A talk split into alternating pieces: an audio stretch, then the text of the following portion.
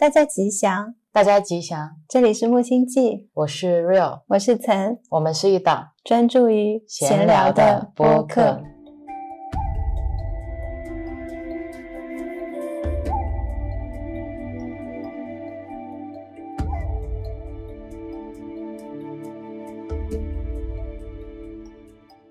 今天是二零二三年三月十七日下午的五点十七分。嗯，这么多十七哦，我们就是很多期。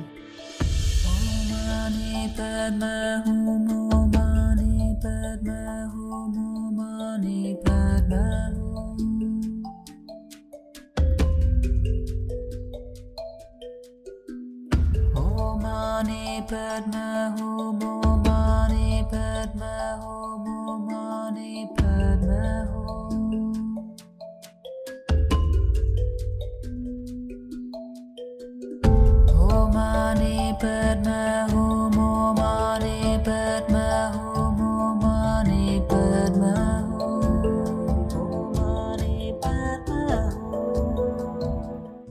这期播客缘起呢，是我早上冥想完了就开始很有表达欲，跟 Real 不断的在说，我经过了一夜，对很多事情的一些想法看法突然都变了。我们觉得有一些是可以拿来一起探讨一下，就干脆也跟大家一起分享。是的，其实我也不知道我们究竟要聊什么，也忘记了你都分享了什么。我觉得你应该也忘了，只能靠着聊播客的这个形式，在带我们回忆起我们要说什么。嗯，那我来吧，因为我记忆比较鲜活一点。早上的时候呢，我冥想完，突然跟 Real 在说我对于佛教佛学的看法。最近都在看星云大师的一本书，叫《人间佛教：回归佛陀本怀》。一来就聊我眼中的佛教这么大的一个命题吗？只是浅谈，就是我在看书，书也没有看完，我才看到前几章，但是对我来说，内心的收获是非常大的。这两天也在看。佛光山一些法师开示的视频，有觉培法师的、永固法师、妙光法师等等，非常的春风化雨，充满了法喜，那种跟我内心深处非常契合的地方。我在听这些法师开示的时候呢，心中那种喜悦，我跟陈说，很不要脸的跟陈说，看了大家给我们的留言和反馈啊。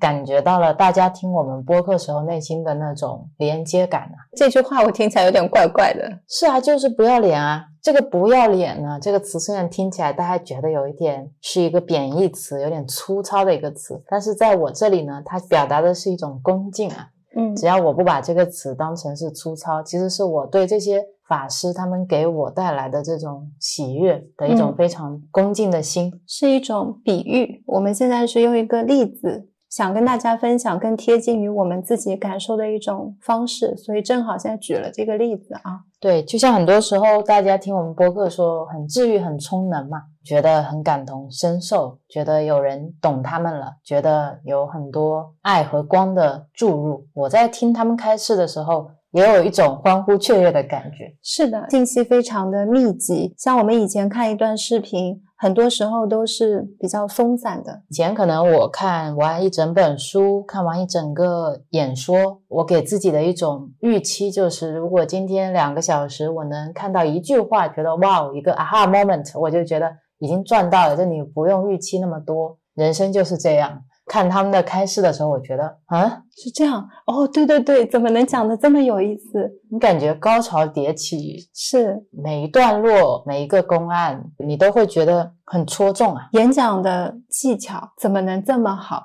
如果在旁边打笔记，一边打一边说，哇，又到一个点了，笔记都会来不及打。对对对，像 Rio 以前的话，他是一个复述能力很好的人。以前往往我听完一期播客。马上能够跟曾在那边讲，他讲了一二三四哪些观点，对于这些观点他是怎么阐述的，我是怎么理解的，我像一个很完美的复读机。对，当 Real 跟我这样复述完了之后呢，我再回去听那些播客的时候，发现没有什么好听的，因为 Real 都已经跟我讲完了。而且它的还原度是能到百分之九十以上，是非常高度的一个还原。因为我还会帮他把他的观点用我们的语言去重新阐释，有时候会更加容易理解，对接近。像之前很爱看的一些演说，不管是哲学的啊、科学类的，啊，我觉得我都是有这股能力把它们转化过来，然后跟你去分享的。可是当我去听觉飞法师的演说的时候，我好像失去了这个能力。瑞虎说。好久没有这种感觉了。对对对，我说我可能要听两三遍，我才有可能把这个东西吸收内化掉，再跟你说。我顿时理解了为什么我之前能够很好的把这些东西复述出来，是因为我本来就有这样的一个知识体系和框架，足够多的对于这些知识的理解来支撑我。我只是说，哦，它匹配了我这一层的知识，它匹配了我那一层的理解，用我的理解再把它们融化了，告诉你。但是法师给我是超出我的知识体系外的东西，有很多经文里面的故事，我可能从来没有接触过。虽然它跟我的很多体验是相通的，但是对我来说还是一个很崭新的世界吧。而且他们的演说的那种欢乐，就每一次他停顿空隙的时候，嘴角都是上扬的。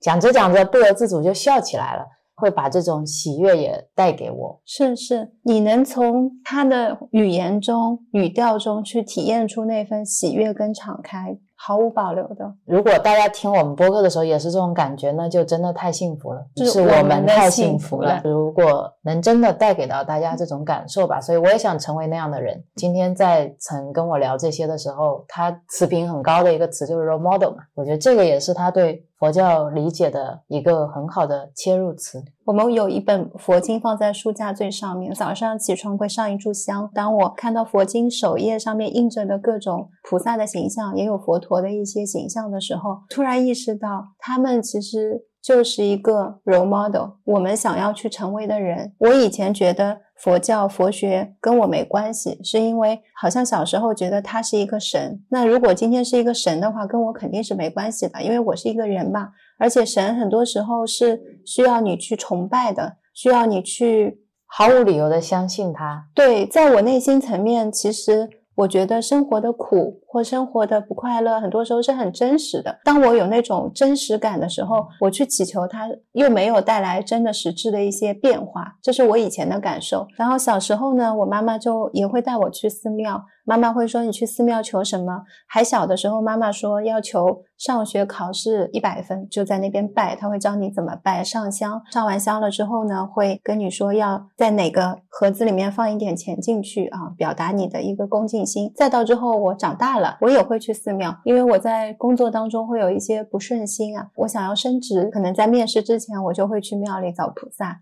我说菩萨，你要保佑我这次要去参加一个新的升职面试啊！如果面试成功了，我会来还愿的。后来呢，有朋友告诉我，你去庙里面拜，一天有这么多人在拜，菩萨怎么知道你是你呢？你要做自我介绍。然后我就会再去许愿的时候呢，就跟菩萨说很多话，比如说我叫谁，我住在哪里，我的出生年月日是什么时候，避免菩萨搞混嘛。跟他再许愿。再到后来呢，我发现好像自己没有那么想去寺庙了，觉得。在那边祈求的很多东西，不知道到底有没有达成。好像生活的日子跟寺庙它是切割开的。随着后来慢慢长大，觉得有很多事情是靠自己努力的。比如说，我今天要升职，我可能就会觉得把这个时间放在努力准备升职上面。然后我也很清楚，感情当中遇到了一些问题。如果我今天恰巧去寺庙，我还是会求，我会求观世音菩萨保佑，让我能够情感顺利。我希望能够跟他长长久久在一起，但好像不成为我一个必选项。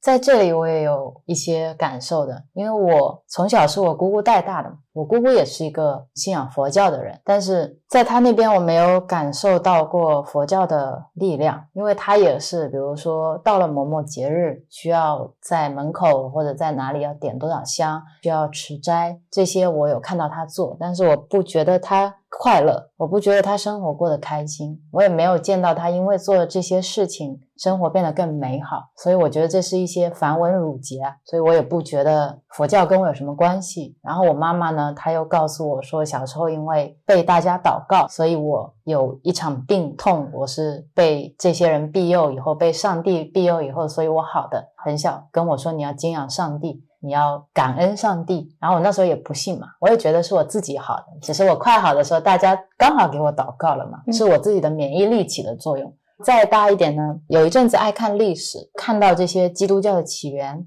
因为我也会对这个感兴趣。但是我对基督教的感兴趣会多于佛教，对西方感兴趣多于东方，不知道为什么。也不是说我一定要去信仰上帝什么的。看到这些宗教之间的战争，看到他们教徒去贩卖赎罪券，去让这些人用钱去换取自己内心的安乐，去消他们自己的业。去消他们自己的过错，我觉得这就是一种买卖啊！这怎么是一种信仰呢？看到他们也是有各种推翻之前的宗教势力，然后自己成为了一个新的教派以后，又变成了被别人推翻的对象。我觉得这跟国家的政权有什么区别？跟你一个一个朝代更替有什么区别？如果说他是一个有宗教信仰的人，但他也是会因为有了权力以后变得盲目自大、狭隘，那我为什么要去信仰这个宗教呢？然后再去看哲学，你看到一开始的哲学家是如何信仰上帝的？他们是在上帝的体系下去阐述自己的哲学观的。还有很多哲学家会站出来证明这个上帝是存在的。然后他们证明的很多逻辑是说，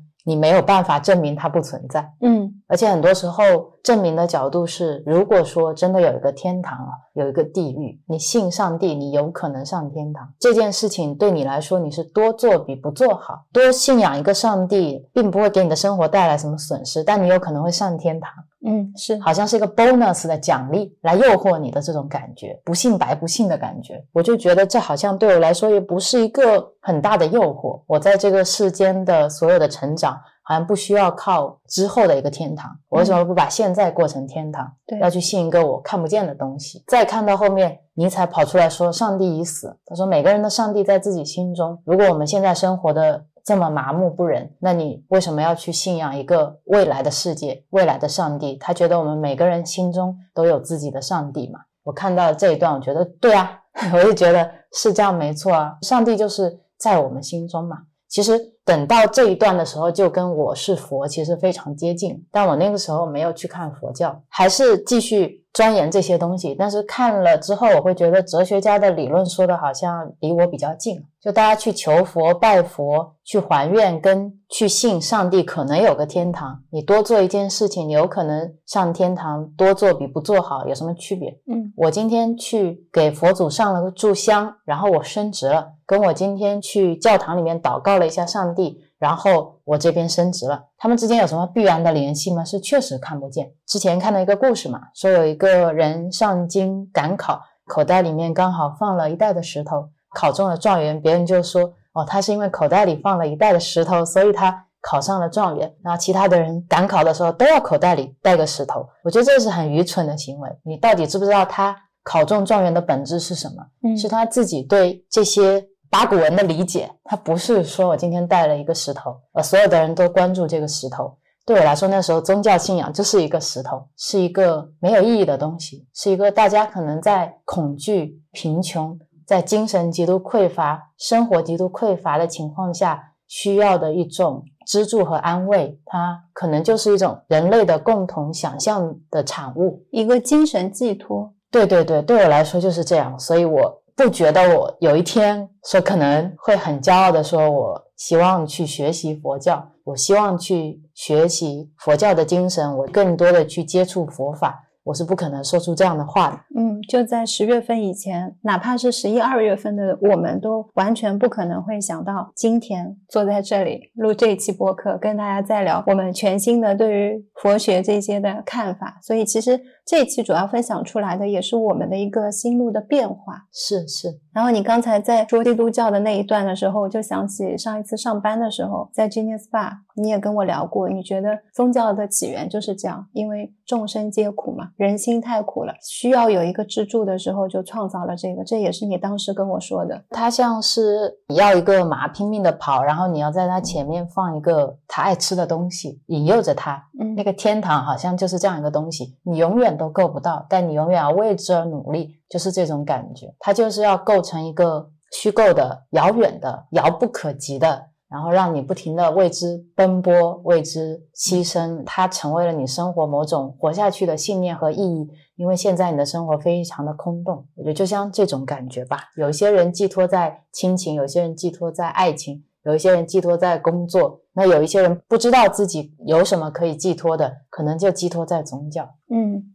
我就想起我们以前工作的时候遇到一些困难，我们的 leader 们他们都会说：“我今天去灵隐寺拜一拜，然后大家所有的 leader 就会有空的都一起去组一下队。对，看数据能不能好一点。是，又或者是有什么大的事情之前，就像我之前这样子的，然后说，嗯，要去面试什么，那我们也去拜一拜。很多时候好像去寺庙变成了一种工具。就像你说的，今天到底我在家里面做祷告，跟我去寺庙烧香，在发心上面，你会感觉是一样的呀。是啊，然后我又是温州人嘛，我妈妈、爸爸都是经商的。像我妈妈，虽然她跟我说上帝救了我一命，你要恭敬上帝，但她自己因为不识字，所以她也读不了圣经，很少去教堂。她很多时候并不依靠上帝。只有在你生活可能真的到了绝境了，我这个孩子真的病得好重，没有其他的办法了。他可能说：“那有没有可能上帝或者祷告可以帮助你？”但是像我们家生意好不好啊？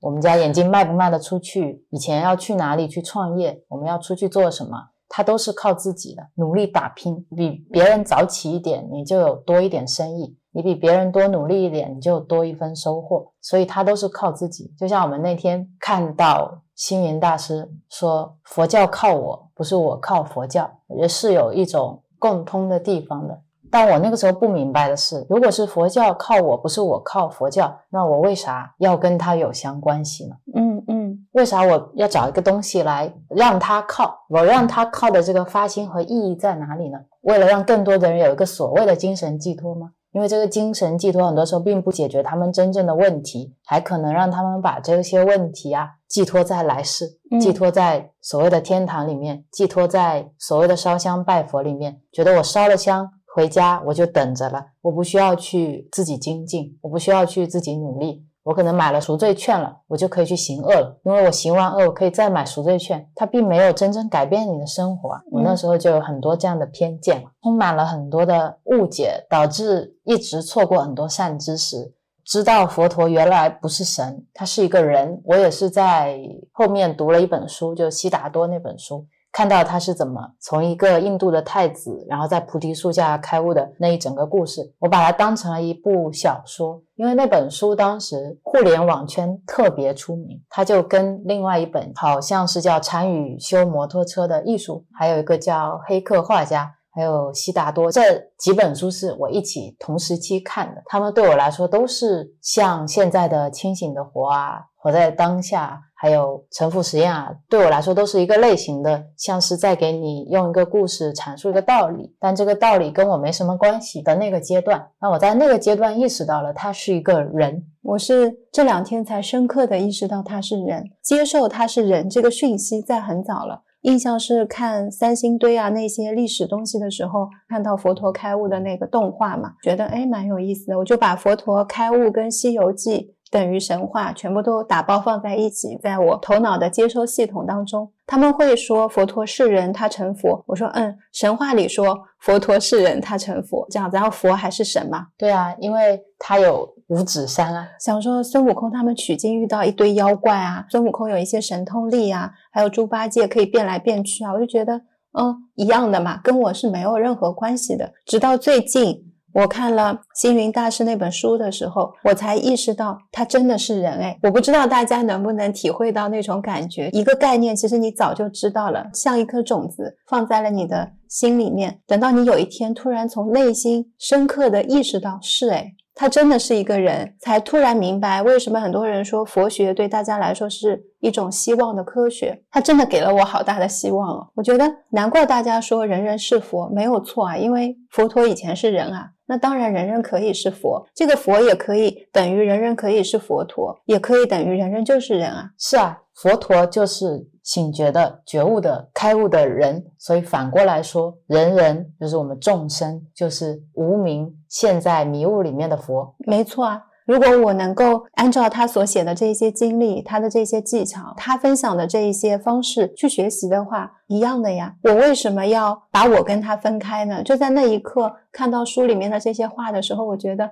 我跟佛陀的距离是那么的近。是的，然后今天早上曾跟我分享说，他现在理解佛陀是一个很伟大的思想家。嗯，我觉得他是一个包容性的人，他有很多的方式，在最初期的时候，就是在解决我们现在遇到的困难，像我们无法排解的情绪，没有办法处理的关系。在他的佛经里面都有写，只是我们以前看不懂，也没有好好的真的认真坐下来去看这个东西。我最触动的是你说他是一个人，他就像是一个很恭敬的老师。佛陀之所以现在变成了一个佛像的形式，一方面呢，是因为他当初希望弟子们可以知道法缘难结嘛，法是很难求的，是殊胜的，所以他就去天上去讲法，离开了三个月。当时弟子们因为太思念他了，造了一个佛像，所以佛像是流传到现在的。另外一个方面呢，他为了让我们其他所有的众生知道法到底有多难求，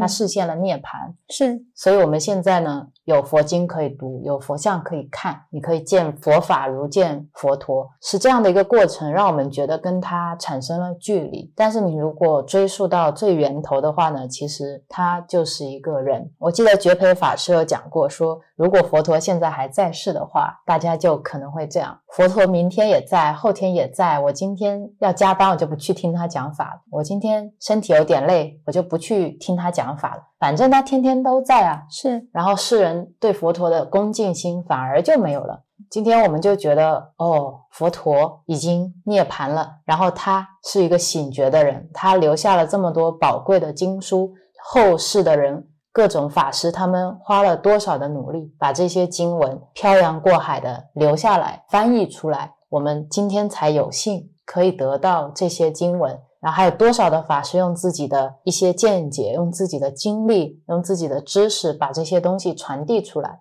你会觉得好珍贵、好难得，而不是说我明天打开 YouTube 就可以看到佛陀在上面讲法，每天六点都讲，二十四小时讲，然后他不生不灭，天天在讲，你好像对不生不灭和佛法都有一种好像很平常。跟我又没什么关系的感觉，有一种理所当然的感觉，是，所以我当时读到也蛮震撼的。随着这种距离的拉开，一个好处是我们知道佛法有多珍贵，但反过来另一面讲，就是我们开头说的，我们有时候会失去跟它的连接。我们在另一个层面锻炼的能力的缺失，在心灵层面锻炼能力的缺失。要是大家有能力的话，像杨宁老师一样，他打坐。有老师会教他，是啊，是啊，你可以接收到很一手的信息，但是我们没有办法，还需要从头脑层面去理解。当时的文字很多是古文，我们觉得啊，现在都是古文，好难看哦。而且我已经看惯了横版的书，那个古文都是竖版的，还是倒的。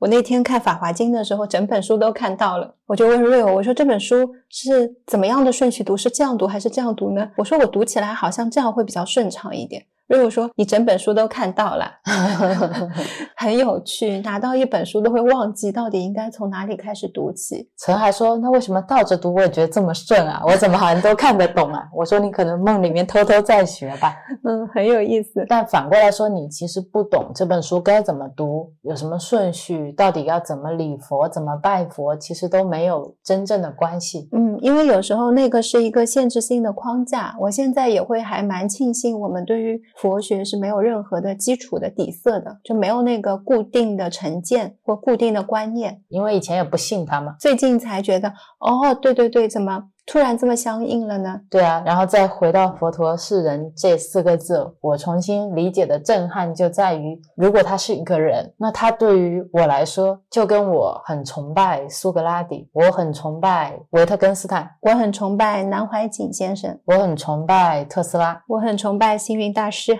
我很崇拜乔布斯，其实没有本质的区别。是啊。当我看着菩萨们的像的时候，我想，哎，乔布斯他们也是这样啊。任何一个知名的企业创始人、很成功的人，我们在看他们自传的时候，你会觉得他是一个神吗？比如说，之前我去读富兰克林自传，我去读查理芒格，他讲这些东西的时候，人家很成功、很出名，讲的东西很有深度，经历的东西很有意思。是我不会把他跟我的距离拉那么远。佛经也好，或者是佛陀的自传也好。他们都在用自己的经历在阐述他们的故事，就是自传啊，其实是一样的，只是说有一些事情发生在五十年前，有一些事情发生在两千五百年前，只是一个时间的区别而已。对，然后佛呢，他好像被神化了嘛，嗯，再过两千五百年，可能乔布斯也会被神化。后人可能造了他的像，然后他也让你觉得距离很远了。会啊，现在也会有人造自己的像啊。对啊，像等到了人工智能时代，他们在讲我们 iPhone 的起源的时候就讲到了，当时我们伟大的造物主就是乔布斯 Steve Jobs 嘛，就造一个虚拟的 3D 投影出来，他就变成了这些 iPhone 们的神嘛，嗯是一样的道理嘛。他们觉得好远哦，当时是什么？当时它是肉身，我们现在是钛合金，然后我们没有办法感受到当时它的那个肉身，而且它那个肉身呢，不需要我们现在用这些电波去传导，他们有自己的神经网络，然后在那边跟大家说，哇，多么殊胜啊！然后乔布斯当时的《乔布斯传》啦，然后他写的一些书啦，大家就觉得哇塞，了不起，对他当时用的第一台 iPhone，第一台 Mac，人家就是什么法器啦，对吧？对就觉得那个时候都是不可思议。对呀、然后他住的地方现在也是被包围起来做纪念嘛，也是一样的嘛。对啊，然后就说你们知道吗？当时他们讲话是有声音的，我们现在是靠机器人的这个无线电波在传输。然后会说声音是什么？对啊，声音是什么？他们说那个叫耳根，然后他就不懂，他就觉得特别好奇，跟我们现在也是一样的嘛。是是是。然后当我看到书里面有真实的图片，是佛陀当时在布道的地方，我说哦，原来佛经里面看见的那个地方是真的有这么一个地方哦，我以为这个地方就是不存在的。然后你就觉得天哪，我以前真的是用杨定一博士说的一句话，就是一切真的是个大妄想。因为当他说什么须弥山啦、灵鹫山啦，对你就觉得特别的神话，好像在天宫啊、龙宫啊这种地方。是，但你今天跟他说杭州、舟山、宁波、上海、是啊，美国，你会觉得哎，好像有近一点哦。就像我当时在读虚云老和尚、弘一法师他们的传记的时候，你就感觉离自己近一点了。嗯，但是当他们说到他们的生命垂危的时候，文殊菩萨现身来帮助他，给他煮了一碗粥喝，然后让他能够顺利的到达五台山的时候，你又会觉得不可信了。对，即使他的地点是五台山，嗯，他的时间也就没多久以前吧，你还能看到他的像，你还能听到他念的咒的这样的一个人，大家那么恭敬他，他做过那么多伟大的事情，但你心里还是会觉得不可能，不可思议嘛。一直到可能某一天你自己哦，得真的能够感受到一点境界吧，除非就是有非常坚定的恭敬心，不过真的很难相信。嗯，也就是在这样的一次一次阅读跟思考的过程当中，觉得内心的一堵墙啊，真的是最后的一堵墙被打开了。我以为我已经很敞开了，是啊，我觉得我打开的很多因缘还是你给我的，比如说我们一起催眠，一起去了解前世今生，然后你冥想中经历的一些事情，有时候你跟喜宝一起链接的时候发生的一些不可思议的事情，我再去读这些呃虚云和尚啊他们的传记，再看星云大师的故事。甚至我们今天刚刚看到的有一段，当时佛光山要开一个会议，然后一直下雨，别人问他总统要来了，一直下雨怎么办哦？他们说你有备案吗？这现在下雨，我们应该要有下雨的备案。然后那个法师跟他说五十分雨会停，然后五十分雨真的就会停了。你觉得这是碰巧吗？这肯定是有天气预报。天气预报都准不到哪一分钟会停。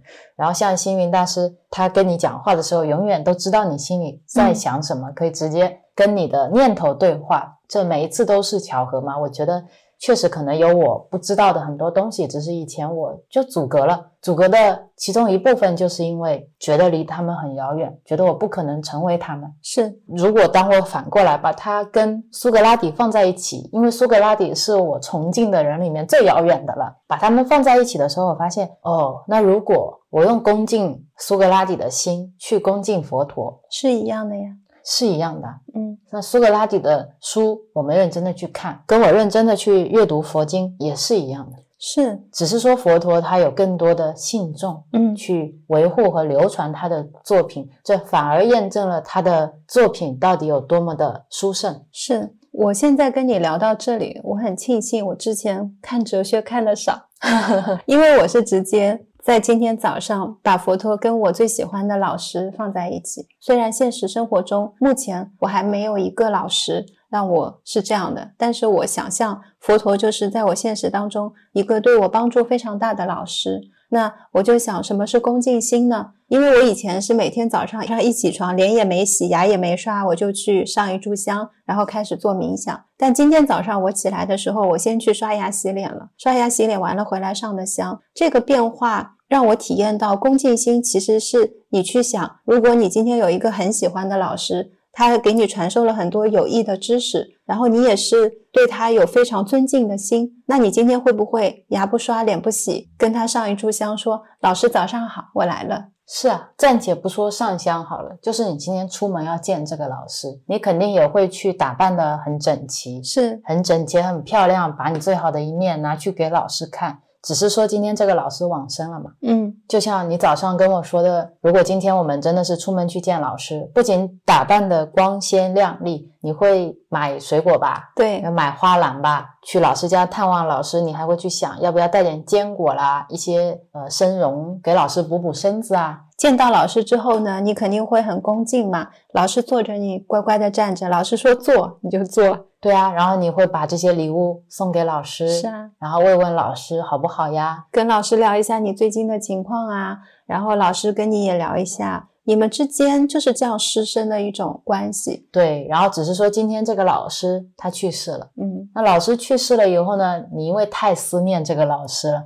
因为他对你的生活有太多的注意了。很多很多的帮助，然后他给你留下那些话，你都把它记下来了。平常可能老师上课你都做笔记嘛，然后通通记下来，每天念诵，你觉得对自己真的帮助太大了，不知道怎么报答老师才好。你就把老师的照片放在家里，是啊。然后那些学生不止只有我嘛，还有很多其他的学生，他们就说一样的，老师生前对大家帮助很大，大家就归总集结了那些有益的故事、帮助的事情，还有老师可能出去的演讲，就变成了各种佛经。对啊，就跟孔子、苏格拉底一样嘛，他们都是口述，然后大家把他的东西就翻译出来。写下来，像我们读《论语》，这些都是口述，然后编写下来的，都是后人因为真的受益很多，想要把它们保留下来嘛。对，然后我就觉得你的这一段对我来说启发很大。是的，我就会突然对于很多的礼节，就是像以前。会想，哎呀，那我今天早上上香了，我要不要供东西啊？那我应不应该要这样做？应不应该要那样做？是不是要去查一下呀？包括说我前段时间一直想放一个长明灯，没有想好形式是什么，就在网上看嘛。今天早上上香的时候呢，我觉得在佛经旁边如果有一个蜡烛是更好的。前段时间我做了一直没从店里带回来，晚上就从店里带回来了。带回来在点上的那一刻。我发现，其实这个光亮不是给菩萨们的，这个光亮是给我自己内心的。是当我在点起这个长明灯、这个蜡烛的时候，提醒我这是在我内心的一份光亮。因为我还问曾我说长明灯是什么？为什么要点一个灯在那边呢？他说有时候他过来到这边要点香的时候，他会觉得菩萨很黑，看不太清。然后他又跟我说，早上发现其实原来不是菩萨黑，是他觉得菩萨黑。所以当他去点一盏灯的时候，并不是照亮了菩萨，而是照亮了他自己内心，把他那份觉得菩萨黑给消融掉。嗯，如果你内心真正敞亮，有没有这个灯吗？其实并不是最重要的。是的，是的。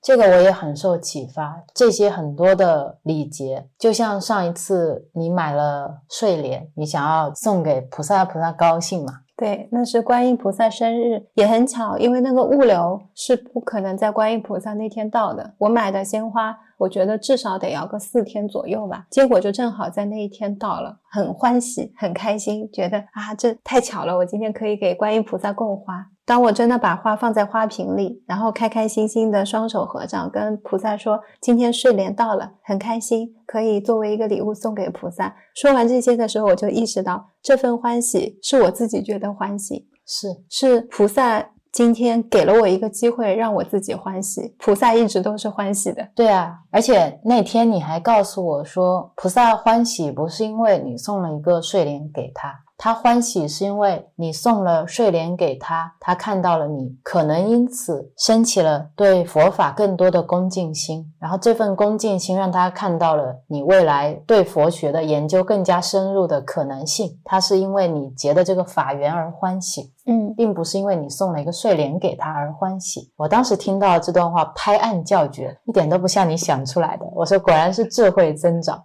对，最近也是每天都说我希望有更多的智慧。就好像每次你有一些想法之后，头脑里面会很自然的升起另一个声音，告诉你是什么样的。啊，对，这个就让我想起有一次你跟我说的一个发生在你身上的经历。什么？你说有一天你打坐，你记得吗？不记得，我天天打坐，哪一天啊？就有一天打坐，然后那一阵子你就在听涅槃六颂，嗯，那个故事是这样的，想起来了。我想起来了，就是前一天的大师婆之夜，我学会了一个新的手印，是大骨乳胶的。双手是掌心向上，放在你的两膝膝盖上，然后食指跟拇指相抵嘛，形成了一个 OK 的样子，就这样放在膝盖上。然后第二天早上呢，我冥想是听观世音名号，耳根圆通的那一个，就一直会有念南无观世音菩萨这个名号。我放在膝盖上是无意识的，我就开始冥想了。大概没多久，可能十分钟左右吧，就内心升起了一个声音，他在 challenge 我说：“你现在不是在念观世音名号吗？你为什么在结这样的手印？”然后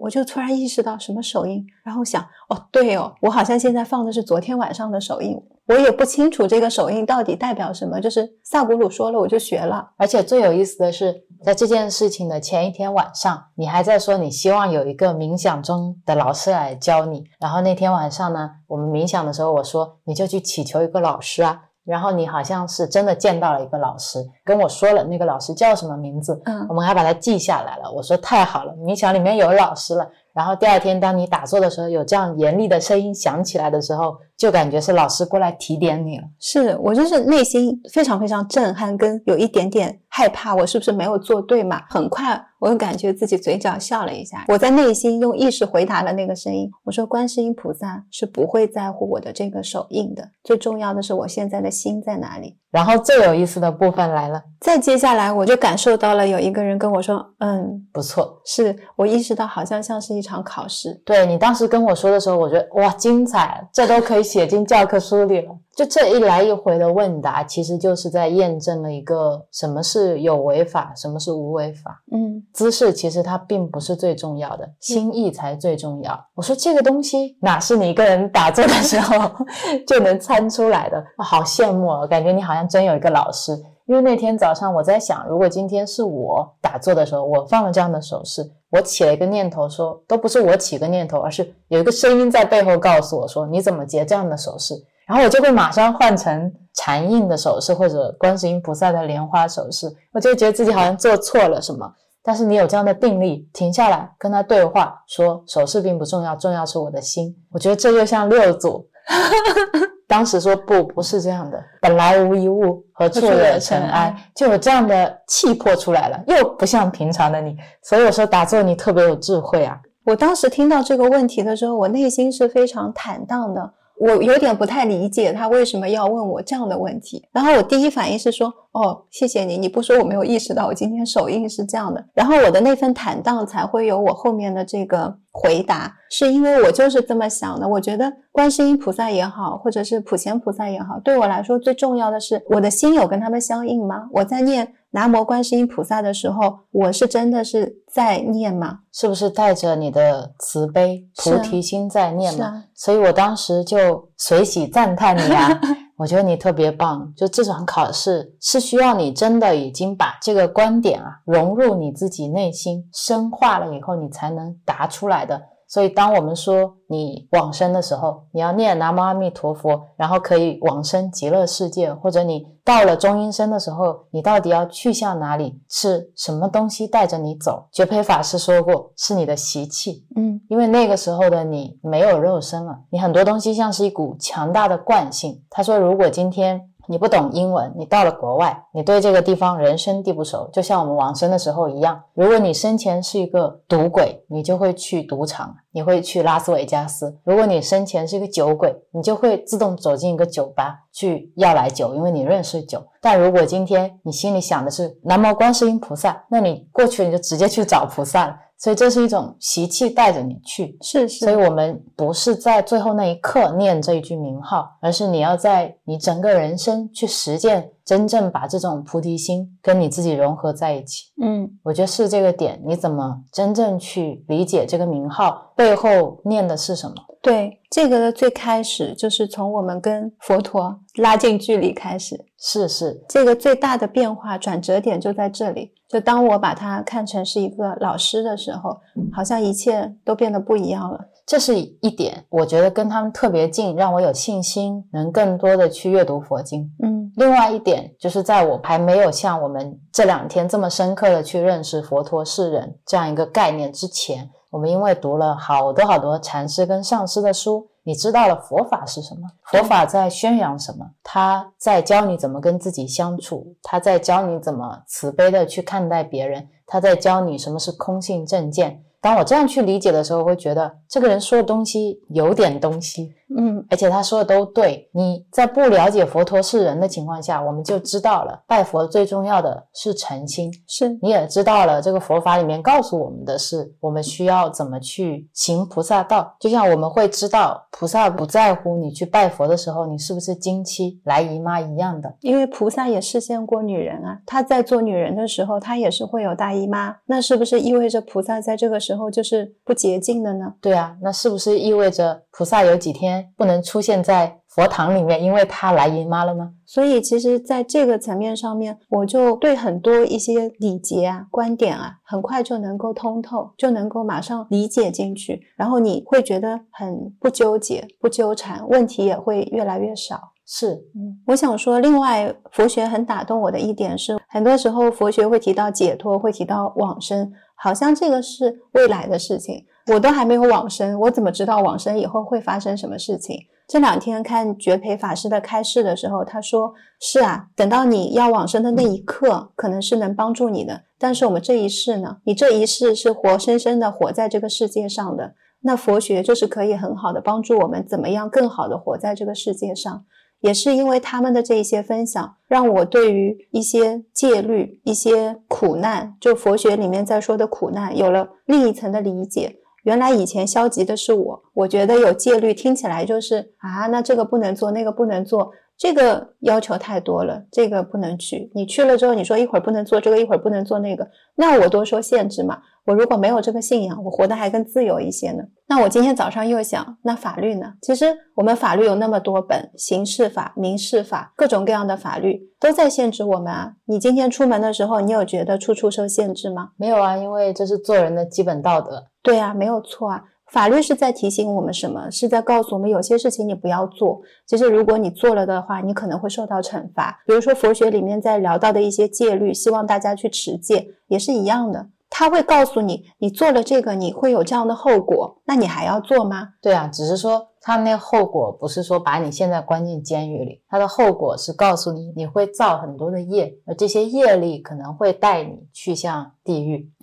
或者去向其他不好的果啊。它其实就是在我们说法界层面的一个法律是一样的，是他们用自己的经历写下了这一些，就好像说我们在分享有意识饮食的时候一样，我们也是用自己的经历告诉大家，如果多吃淀粉类的碳水化合物，对你身体内产生的影响是怎么样的。理论是这么说的，我的经历也是这样的。其实他们也是有非常多实证的案例，只是我们看不懂哦。对，只真的可惜在只是我们看不懂。然后我现在再看回去看到的时候，我没有觉得很恐怖，我觉得太谢谢他们了。在我现在这个年纪，就让我知道，哦，原来这样做是会这样的，是吗？那我可以避免了。嗯，像持戒这个，就像我们上一次说的，如果我们去了那家素食餐厅。我们需要小声的、安静的吃饭，我们需要自己收拾碗筷，我们需要去吃素而不是吃肉。但是我们在那里很舒服，因为我们就是想要这样的一个环境。是持戒也是一样，如果说持戒它可以让你净化心灵，它可以让你不再造一些身口意的一些业，这个世界充满了爱和平。那我们想要这样一个环境嘛，所以我们就去持戒。对啊，我又想起持戒这件事情。你今天走进一个电影院，你就在持戒。你在持什么戒？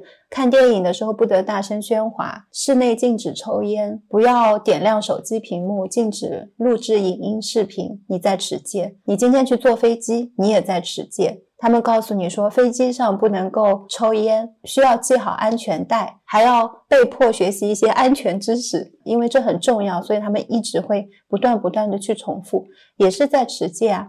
就算我现在坐公交车，公交车说你一定要戴口罩，我也在持戒啊。是啊，然后对于持戒的话，我还有一个看法，就是这个戒律其实它也在随着我们生活的改变而改变。你需要真正去理解这个戒律背后的意义是什么。就像 Rio 刚才在分享，我在打坐当中有老师考验我的那个故事是一样的。如果今天你执着于戒律本身，那你就变成了可能佛教里面我们叫小乘嘛。小乘是持戒，大乘跟小乘的区别是，大乘有菩提心，小乘的人可能他们注重行为本身，不管你。心里是怎么想的？你只要持戒就好了。但大乘他是看你的发心的。一样的事情，如果今天我是为了众生而去破戒，那我就可以去破戒。所以这里面有一个本质的差别。就比如说过午不食嘛。那如果说我们秉持这个戒律，呃，今天已经过午了，现在就晚上了。路上你看到了一个出家的僧人，他在那边已经饥寒交迫，快要饿死了。你如果这个时候给他饭，那他就破戒了；如果你这个时候不给他饭，他就饿死了。你怎么做呢？你是要让他持戒，然后让他饿死吗？还是要让他能够破戒，但是他能够把自己的肉身保留下来，他可以更好的去弘扬佛法，可以去造福众生。这就是持戒背后真正要思考的东西。我刚才还想到一个例子，就好像我们说去坐过山车。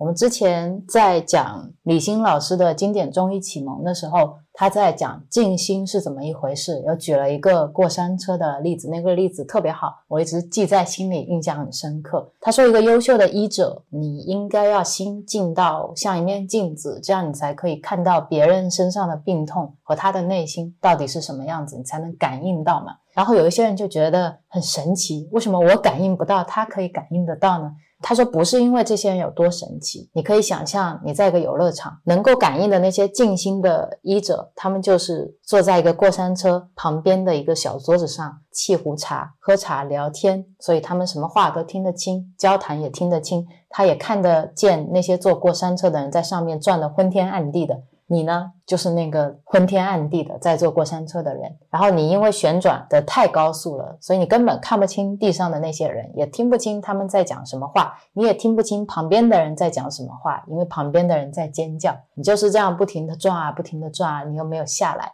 还觉得下面喝茶聊天的人很神奇，他们居然能对话，他们居然能看得清我们在做什么，是因为我们自己在过山车上，我们在无名之中流转嘛。所以持戒其实你也可以把它想象成为可以帮助你不去上那辆过山车。嗯。我们现在太多人是买了票，主动去坐过山车，然后在上面一直被尖叫声所困扰，说怎么这么大声，我都听不清别人在讲什么，我的世界天旋地转，是这种感觉。所以佛陀就说：“那这样嘛，既然说你可能喝酒了以后会晕头转向的，你搞不清楚事情，然后你上了过山车以后，你也会搞不清楚事情，而且一上去你不愿意下来。”喝酒你就可能去酗酒，那干脆就叫你不要喝酒，你不要去坐过山车。这个戒律就是一种希望你可以更好的先养起一定内心的定力。如果你真的内心清净了，你喜欢上内心这种清净欢喜的感觉了，到时候叫你去坐过山车，你坐一下，哎呀不坐不坐，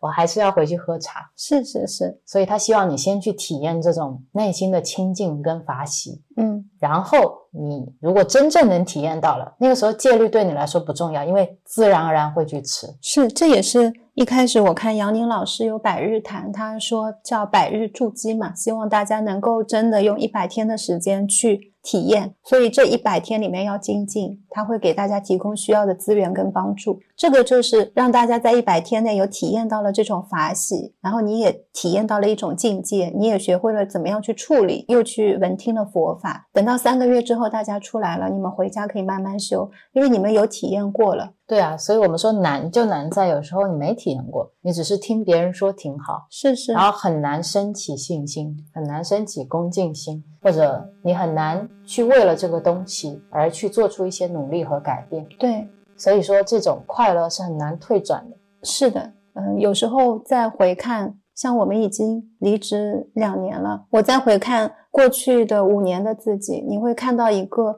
在原地转圈的人。大家都有见过猫追自己尾巴那样的场景吗？你就好像在那一个漩涡里不断的在循环，问题很多，每天都很多，有快乐的时光，也有痛苦的时光，好像每天都是被陷在这些事情里面。你真的快乐吗？如果今天什么都没有，你就是仅仅只是这样坐着，你快乐吗？现在不用拿起手机，你不能出门，你快乐吗？对，我想起了一个觉培法师的例子，他说有一个年轻人跟他讲说：“你们佛学一直在说苦啊。”他说：“人生不苦啊，我觉得人生很快乐啊，所以一直搞不懂你们为什么那么苦。”觉培法师说。佛学说的这个苦啊，很复杂，可能还不是你理解的那个苦。但我想听一听你的快乐是怎么样的。年轻人说：“我超快乐，我每天都可以看电影，想看什么电影看什么电影，跟朋友出去吃好吃的，吃山珍海味，吃大餐，去网红的餐厅去打卡，我还可以去唱 K，我们大家一起在里面唱歌，超级无敌开心的。”然后觉非法师就笑了，他说：“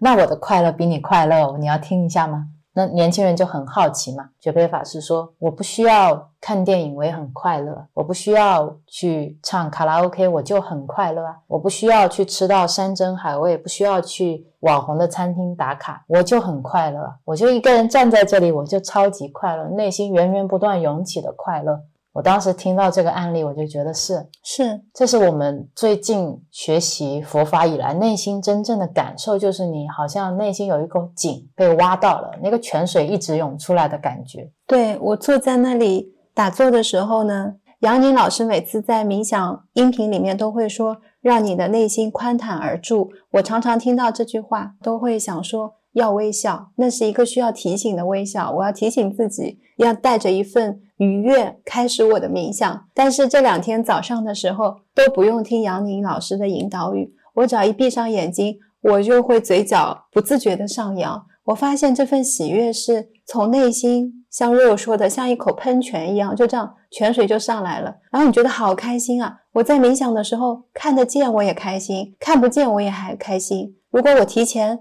结束了，我也开心。是，就像前两天有一个朋友到我们店里来找我们，他说他最近刚刚辞职，他想要创业，然后来找我们取经。我说我们取的可能是跟别的创业不一样的经，他就问我们感觉创业怎么样，有没有很好。我说要看你什么样的标准去定义什么是成功的创业，什么是好的创业。如果以我们现在衡量的标准，我觉得我们创业超级无敌成功，是远远超过了我的预期，因为它给我们带来的是内心真正的一种财富的挖掘。我说我们创业这两年，录播课这一年，接近佛法的这几个月，我觉得。给我内心带来的这种转变啊，和我内心的成长，就是我可能在上一份工作里面六年都没有的。那我工作十几年，用我十几年的经历来分享的话，就是从来没有觉得我可以有这么大的变化。我真正的在今天感觉到，我有能力去应对我在这个世界上发生的任何事情，我不再害怕。那份自信不是我需要用力升起的，而是我非常明确的知道我可以。那份自信不需要我用力的去升起，说曾，你今天一定要有信心，你可以的。不需要在面对任何事情的时候，我就是有一份确定跟肯定，我可以。这个可以是我升起了智慧，嗯。这个确实有看到啊，一种自信。对，也不需要说去学习我如何建立自己的自信，也不需要去学习呃如何建立一段良好的亲密关系，或者是如何处理你跟父母之间的关系，或者是如何学会处理自己的情绪。对，我会知道在未来的我的人生里。无论是我需要去学习什么，或者我需要去处理什么，或者我需要去面对什么，我都可以。现在的我就可以，特别好，随喜赞叹你，谢谢。然后在我这边还有一个层面上的收获，是我在看，呃，像麦克辛格的《清醒的活》、沉浮实验和。活出醒觉。我在看这些书的时候，以前我会觉得，哇，说的好对，好对啊，啊，是这样的，我们是有这样念头，是有脑子里面的声音。包括之前很多播客跟大家分享这些书，但我去看到佛经的时候，我发现哦，他这一整本书讲的理论，佛陀一句话就讲完了耶。对你感觉什么都是点点点点点，但是到了佛经里，一句话带到了一个面，是有这种感觉，我就觉得。佛学的知识面好宽广，有给我这样子的一种震撼，让我觉得开心的，像是以前我买到了一本超级无敌好看的书，然后这个书有一整套，我未来余生都可以慢慢的去学习，永远有我够不到的知识层面的那种满足感。是，然后它还有一个彩蛋，告诉你说这些东西你其实本来就会，你本来就知道，你现在去阅读它只是一个你回归自己的过程。嗯。如果有一天你全部都放下了，我们传说中的动物嘛，你全部都放下了，可能一念之间你就都会了。他还给你这样的一个彩蛋，对他其实并没有说这些东西是他需要一定传授给你的，而是因为我们一直以来的这种固有思想，以至于我们忘记了我们是谁。然后大家现在也是因为围墙很高，接受不了一些因果或者说轮回这些东西，都还没来得及。真的深入去看一下，到底是怎么一回事，就已经走了。到门口看了一下因果，哇，快走，跟我没关系。现在让我觉得很有信心的是，因为我看到了妙光法师、觉培法师，很多优秀的法师，他们更年轻，好像像我们的年纪一样，他们用。我们听得懂的方式在讲这些东西，我突然觉得我很想成为他们。我觉得他们很好、很棒、很优秀。对啊，role model 像佛陀一样，真的是一个 role model。我们看的演讲也不少，你有这么高质量的演讲，你真的会赞叹。对，我觉得我以前看的最多是 TED 演讲，嗯，还有就是 Google Talk，就 Google 它会请很多的世界名流，像我很喜欢的这些斯蒂芬平克啦，都会请过来，我就很喜欢看。那边一看，开两个小时的演讲，和我现在两个小时看绝培法师讲经，我觉得反而是绝培法师讲的更深入。是啊，他非常非常的有演讲的艺术，也很懂台下的这些观众是哪一批。同一个绝培法师，他会根据受众去调整自己，这又是一个多么难得的能力。对，就好像去了温州，他就炒一盘温州人喜欢吃的菜；是去了杭州，他就会炒一盘杭州人喜欢吃的菜。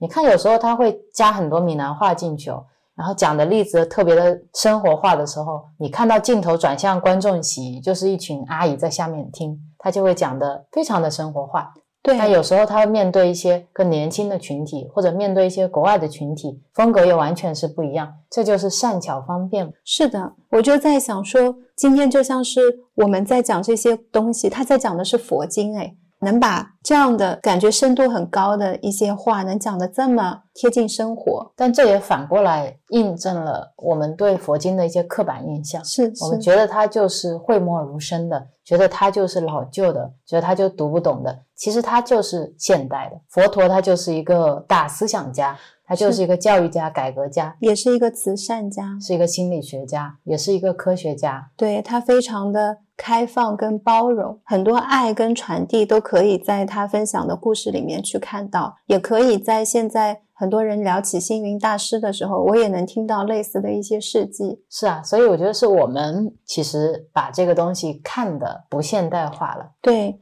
我们就也想用现代化的方式去学习，对，就像你说，李欣老师在谈话里面是那么平常的、自然的说出能量啊，说出气场啊，说出交感啊，说出很多不可思议的东西，他还能说出阿卡西记录，给他说出来的时候就是很正常啊。宇宙图书馆，对啊，没错啊，他觉得是一个再正常不过的科学，只是我们现在。不懂，然后我们现在了解太少，那一样啊。我们现在讲佛学，其实那一段也给我蛮大的启发，就像我们那天坐在那边冥想打坐一样的。要先我们两个人坐下来了，别人才会慢慢觉得这是一个稀松平常的事。是，就像我们听见妙光法师，听见觉培老师，听见李欣老师。他们是这么去分享的时候，我们也更有信心说，今天我们在播客里面就是这么自然而然的去聊佛法，也不会担心说其他人会怎么去看待我们，怎么去看待佛法。是，因为没有让大家需要去相信它或者是信仰它。我觉得佛学跟哲学都是一种学科，你都是可以拿来去看的。是啊，嗯，而且我在里面确实学到了很多我在其他的学科我学了那么久没有学到的东西。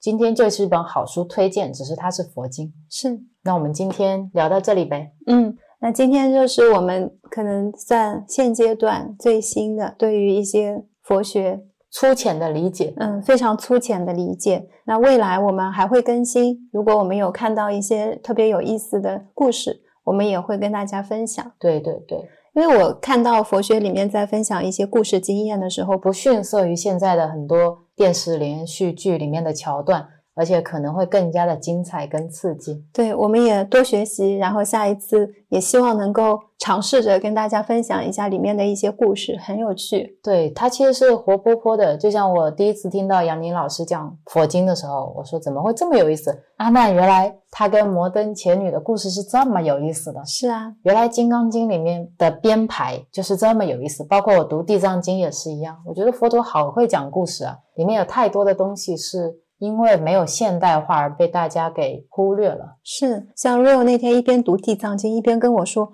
哇，这个故事怎么这么有意思？地狱分这么多啊！啊，他原来是去这里呀。”对他还会铺垫倒叙，结构非常精巧。是是是，所以我们期待未来自己学习更多，然后可以分享更多，更多结合我们自身的经历出发。和我们生活中的点点滴滴的感悟，再带给大家我们觉得有益的东西，我们觉得受益的东西。还有最后说一下，我其实特别想分享这一期的缘由，也是因为我昨天早上睡醒，看到一个朋友发了一个朋友圈，说他要宣布他是一个零零后，他现在最喜欢去寺庙，他喜欢佛学。当我看到这样的朋友圈的时候，我是内心很随喜他的。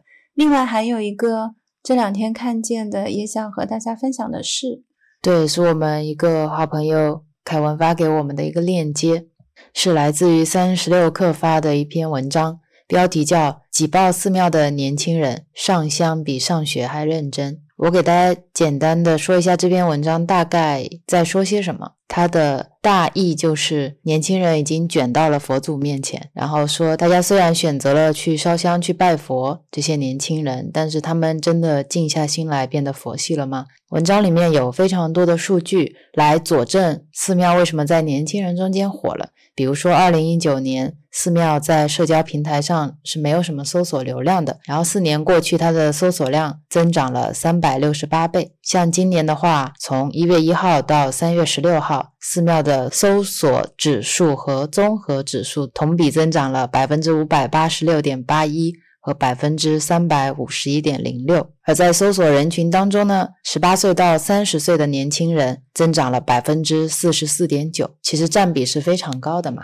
文章说，他从一个老年人的专属变成了一个青春活力的网红打卡圣地，把游乐园变成了叉叉寺庙。然后文章里面还截取了一个人气寺庙热度榜单，说寺庙变成了年轻人最流行的解压大法。也提出来说，挤爆寺庙的年轻人到底在求什么？他还统计了一些消费数据，说这些年轻人都在购买什么，都在关心些什么。有百分之四十七的年轻人关心的是自己的财运，有百分之三十点三的年轻人在关心自己的健康，只有百分之二点一的人在关心自己的爱情。然后跪在殿前呢，大家都在念的是家人的健康。自己的健康、自己的中考、高考、考研、自己的事业、自己的感情、自己的财运，能不能专升本？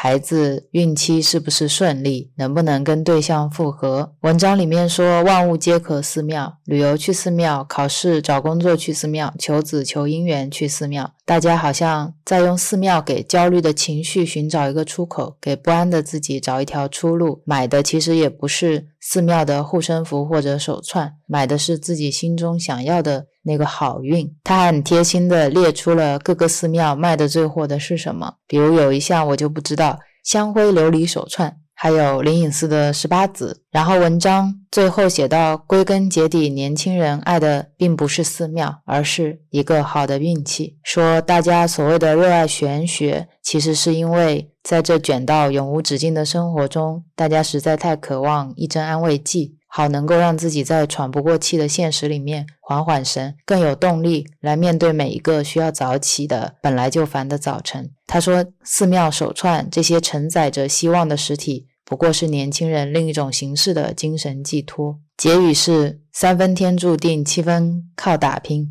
讽刺的意味说，下次去寺庙许愿的时候，记得报上自己的姓名跟身份证号。不然你的心愿可能就埋没在茫茫人海之中了。我看文章的时候，一般都还会再看一下评论的。看到这篇文章的评论，会让我觉得，嗯，还是蛮值得跟大家分享一下的。比如说，点赞最高的一个评论说的是，这某种程度上也算是一种时代的悲剧，对未来的不确定性，我们不相信科学，信鬼神。第二名说的是，上香确实是能保佑发财的。只不过不是你是和尚们。第三名说的是，当努力已经改变不了什么的时候，只能靠唯心来助力。这代年轻人蛮惨的。第四条说的是，书都读没了还信这个，十几年的书真是白读了。你说年轻人去玩去打卡才是真的。然后下面还有些人说，但凡有些许希望，就不会求神拜佛。说现在的年轻人在努力和奋斗之间选择了做法。说他们不是真的信中国年轻人不搞迷信这一套，只不过是图一个心理安慰罢了。这样的评论非常非常多。看到这篇文章，我觉得观点非常的鲜明。嗯，就是一个媒体在说现在的年轻人去寺庙求神拜佛，都是一些呃无意义的行为，只是工作场上、生活场上的卷，卷到了佛祖面前，是一种现在大家焦虑情绪的延伸，并不能实际解决什么问题。大家还是要靠自己的努力打拼去解决自己的实际问题。非常非常鲜明的观点。然后下面的评论也是非常非常鲜明的观点，大家好像都是有自己内心非常坚固的一堵围墙，嗯，别人进不去，他也出不来。不管是文章还是评论里面，我没有读到一种客观中立，或者说一种可能性或者包容性。或者多元化的观点，这是我有些失望的一点。作为一个媒体，它其实有一种舆论导向的作用在的，而它的这个风向就是这样的。包括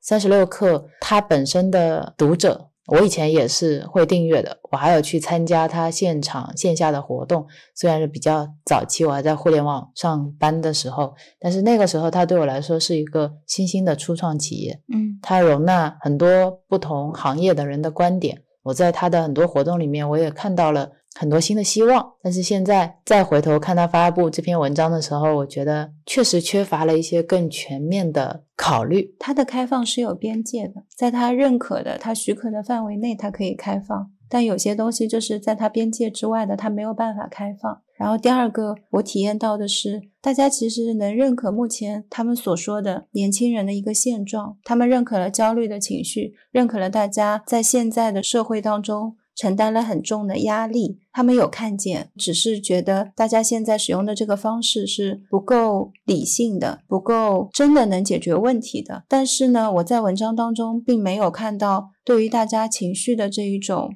理解度，好像就是有这样的情绪很正常啊，大家都是这么辛苦努力的在打拼。是，包括下面的这些评论也是，没有人看见这些东西真正的对于一个人的影响力跟感受力，就大家内心真正的痛苦好像。都被盖一盖埋掉了，不值得说。对我来说，有一种麻木感。就在这篇文章当中，其实我最关心的是，为什么大家现在有这么强的焦虑感？又为什么在我焦虑的时候，我可以去湖边，我可以去海边，我可以去公园，我不能去寺庙？对啊，现在露营特别火。是啊，为什么我去露营，大家就觉得这是一个新兴的、很有潜力的市场？但我说去寺庙的时候，大家就说都卷到佛祖面前了。是啊，我出生在杭州，灵隐寺是我们非常著名的景点之一，就像雷峰塔一样。对于我来说，我觉得去寺庙就像去西湖边玩是一样的。今天如果是个节假日，我妈妈就会很自然的说我们去灵隐寺，因为去走走嘛，也是野外，并没有说一定去到那边要进行怎么样的一个流程。这是我从小对于寺庙的一种感受。是，就像我们其实不懂得如何礼佛的时候。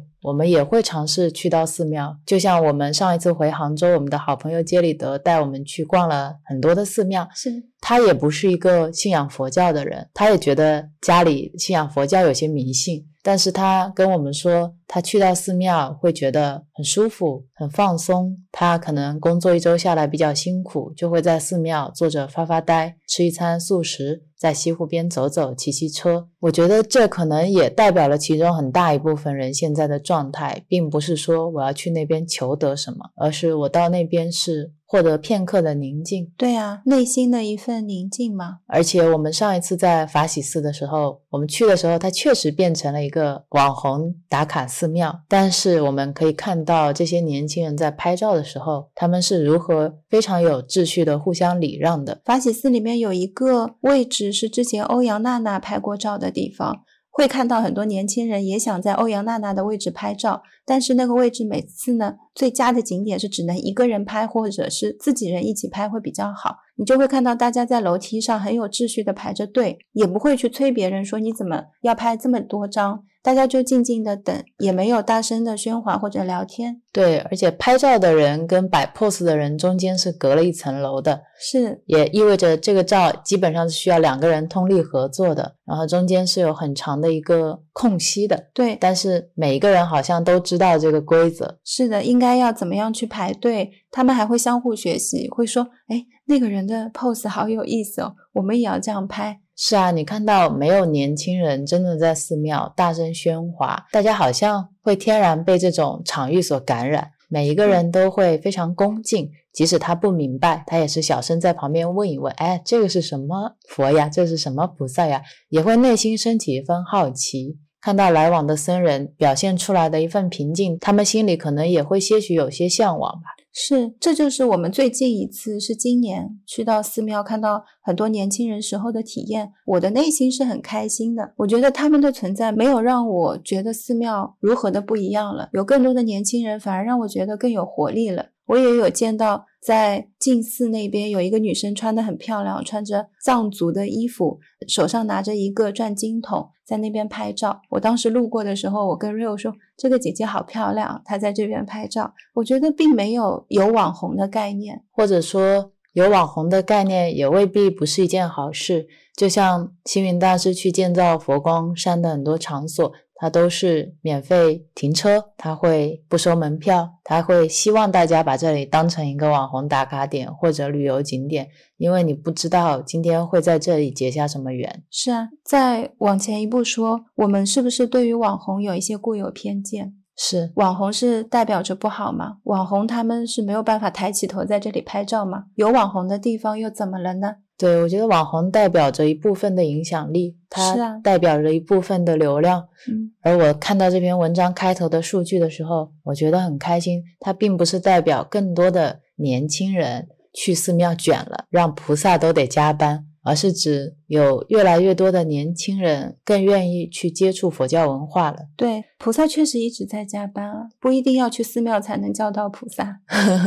然后这些烦恼也不是因为去了寺庙它变得放大了。如果今天没有寺庙，大家在家里，你想的是什么？你想的也是还小的时候我要考试成绩能好。长大一点，说我有一个好工作，爸爸妈妈也依旧会祈求孩子健康和自己健康。其实有没有疫情，或者有没有经历这些事情，你回想一下，你心中的愿望是这些啊？这不是因为我去了寺庙，我才有这些愿望。其实东西的存在跟寺庙是没有直接的关系的，是因为它本身存在啊。这个让我想起低密度蛋白跟高密度蛋白，那么还有像胆固醇，他们会。为一些疾病去背上锅，因为为什么就好像看到了心脏病就看到胆固醇高，现在心脏病又是一个急需解决的问题。那这样吧，我们就把胆固醇拿过来说，它们之间具有一个强关联性。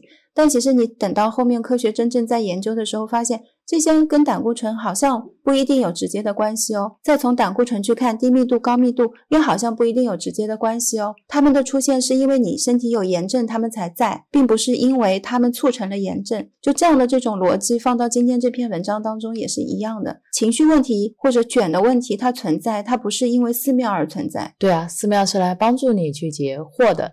那就像我们之前提到的比喻是一样的，就像今天消防员过来救火，然后我们说消防员是有问题的。是啊，因为每一个火灾现场都有消防员，那所以这个火是消防员放的。嗯，从这个角度看，我觉得，呃，同样的数据，其实你是有千万种解读方式的，还是看你自己的眼光是怎么看待这个社会的。对，作为我来说，我是很感谢有更多的年轻人去到寺庙的，因为我看到像左印禅寺这些寺庙，他们的公众号运营都是很年轻的力量。我也看到像。多大师这样的公众号经常在发一些义工的机会，让我们更多的年轻人可以，比如说我很擅长写公众号的文章，我可以为寺庙去做一些事情的时候，我有机会去体验。当你有一份体验的时候，你就是一种尝试嘛。作为我来说，我很受益，因为他们编辑的公众号让我更愿意看了，让我觉得，哎。寺庙发的这些公众号要比普通现在你分享的这篇公众号更吸引我。其实这样的标题我在小红书上刷到很久了，我一直没有点开去看。我觉得它很吸睛，但是这些信息它是空的，它只代表了一部分人的观点。我其实看标题我就知道这里面没有什么可以带给我获益的地方，更多的是看到一些偏见，而这些偏见我以前就有，我又何必从这些文章当中去获得呢？但我看的话，我觉得每篇文章都是偏见，嗯，看你怎么去看待这些数据。我看到这篇文章的时候，一个感受是，当然这篇文章它本身不代表三十六氪这家公司的观点，是是，它只是其中一个编辑，这个编辑有可能只是他们引用的一篇文章，还有可能不是他们编辑部的人写的，但这些数据是客观的。如果我们把这个编辑它本身的一些主观因素拿掉，我可以在这篇文章中只看到数据。我觉得这就引出了我的另一个观点：如果大家内心是什么样子的，你看到是什么样子的。就像觉培法师有说过，他说，如果你是一个好人，当你去看这世界，所有的坏人都是好人；如果你是一个坏人的眼光去看这个世界，那所有的好人也都是坏人。我觉得我们看的时候就是这样。当我看到这篇文章，看到大家的评论，我内心其实不升起愤怒，我也能看到好的一面在哪里。我也能看到大家可能内心彷徨迷茫的，真正想表达，但是说出来的一些比较刻薄或者比较充满偏见的话背后的意义是什么？所以我觉得这是我自己的改变。我并没有看到一篇文章说，哎，我就是这样想的，对对对，就是这样，或者他怎么能这样？他怎么说出了这样的话？他是不对的。好像这两个观点都不会升起，而更多的是看哦，他说了什么数据，然后他表达了什么情绪，他可能处在什么状态，而我现在是什么状态？我们之间的同与不同是什么？我能做些什么？嗯，你好像在看一篇文章的时候，并不会受到打扰。嗯，对，每一篇文章就对我来说都会或多或少有些价值。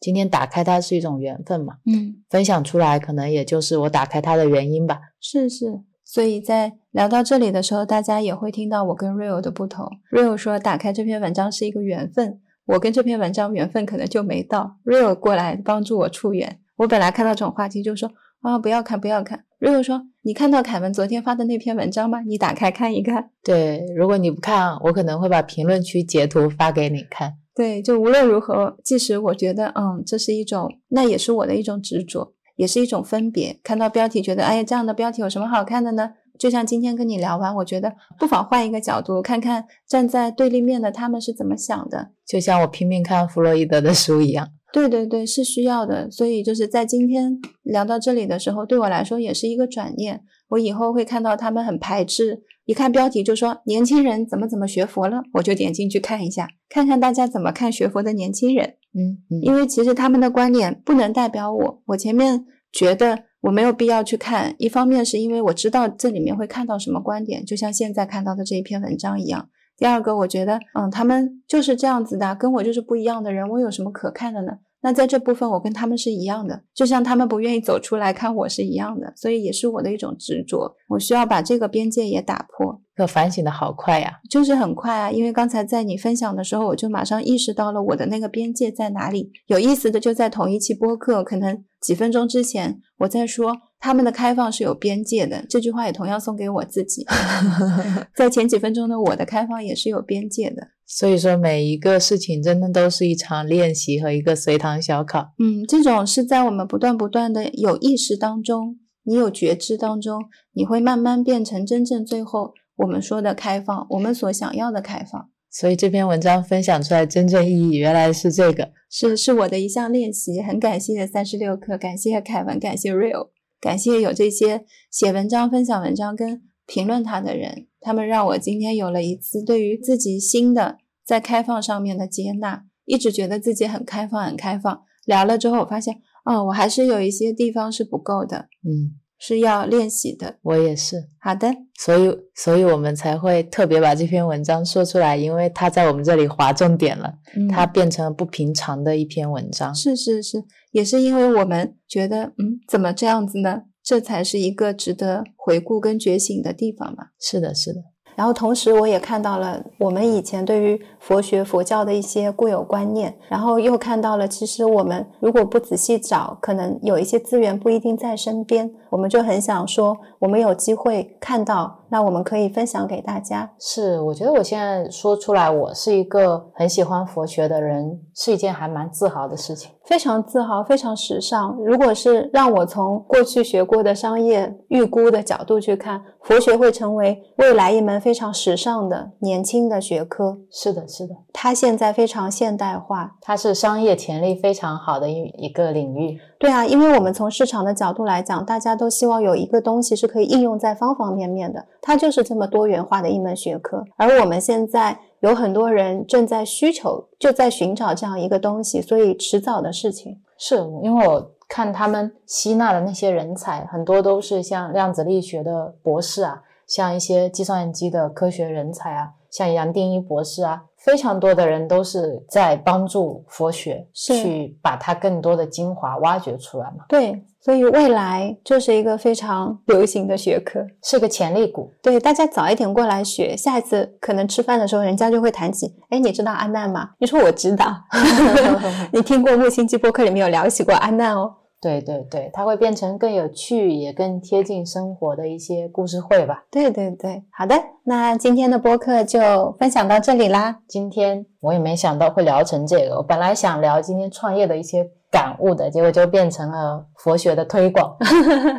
这是一期 来自宇宙的硬广。对，感谢大家的收听，谢谢宇宙跟佛学的赞助。还有，谢谢刚才我们提到的那一些著名的作家，还有佛陀，还有法师，法师，还有佛经，还有菩萨们，排名不分先后。啊，你现在真的很严谨哦，也谢谢你现在升起的智慧哦，谢谢，谢谢你这些恭敬的礼佛带来的很多新的思考，也谢谢你帮我记录下了一些故事，我经常讲完就忘了，因为我。觉得这些发生就是发生了，我现在不是很乐意去记录下来。但听到你的分享，我又觉得哦，记忆力有点差，还是记一下比较有趣。那我就是那个老师在讲课，我很喜欢打笔记的人，我觉得这习惯还蛮好。谢谢你，然后也谢谢你今天跟我一起探讨的很多我们关于木星记的想法，只是还来不及跟大家分享。对，谢谢你，在我陷入到问题当中的时候，你总是那个会提醒我说，哎，我们好像在问题里了，这个问题的背后应该我们要讨论的是这个。那在那个时候，我就会变得异常清醒。最后，谢谢在收听播客的你啊，听到了现在。对谢谢大家然后祝大家吉祥祝大家天天平常对祝大家天天平常再见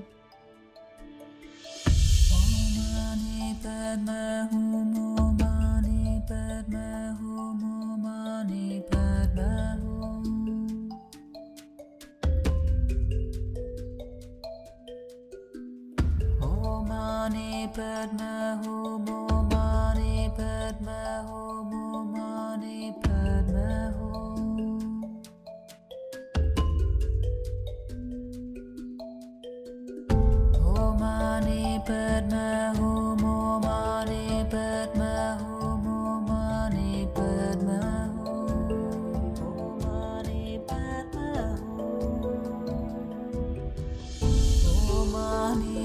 my home, oh, money, but my home. มาโฮโอมาไม่เกิดมาโฮโอมานี่เปิดมาโฮโมมานี่เปิดมาโฮโมมานี่เปิดมาโฮ